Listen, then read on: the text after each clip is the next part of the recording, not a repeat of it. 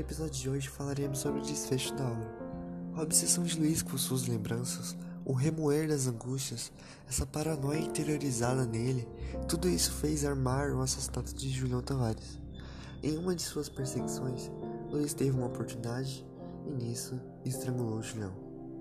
Aquele ato encheu de euforia, uma felicidade súbita, e seus sofrimentos parece que pela primeira vez acabaram. No entanto, esse lapso durou pouco. Rapidamente a angústia voltou e se instalou em Luiz, só que dessa vez ainda mais forte, pois ele foi tomado pelo desespero de ser descoberto. E nisso ele voltou para casa completamente perturbado. Ele se embriagou de cachaça e adormeceu. Sequer foi capaz de ir trabalhar no dia seguinte. Quando acordou, tentou livrar-se de seus vestígios no crime e deitou-se, adoentado e transtornado pelas lembranças sufocado pela angústia.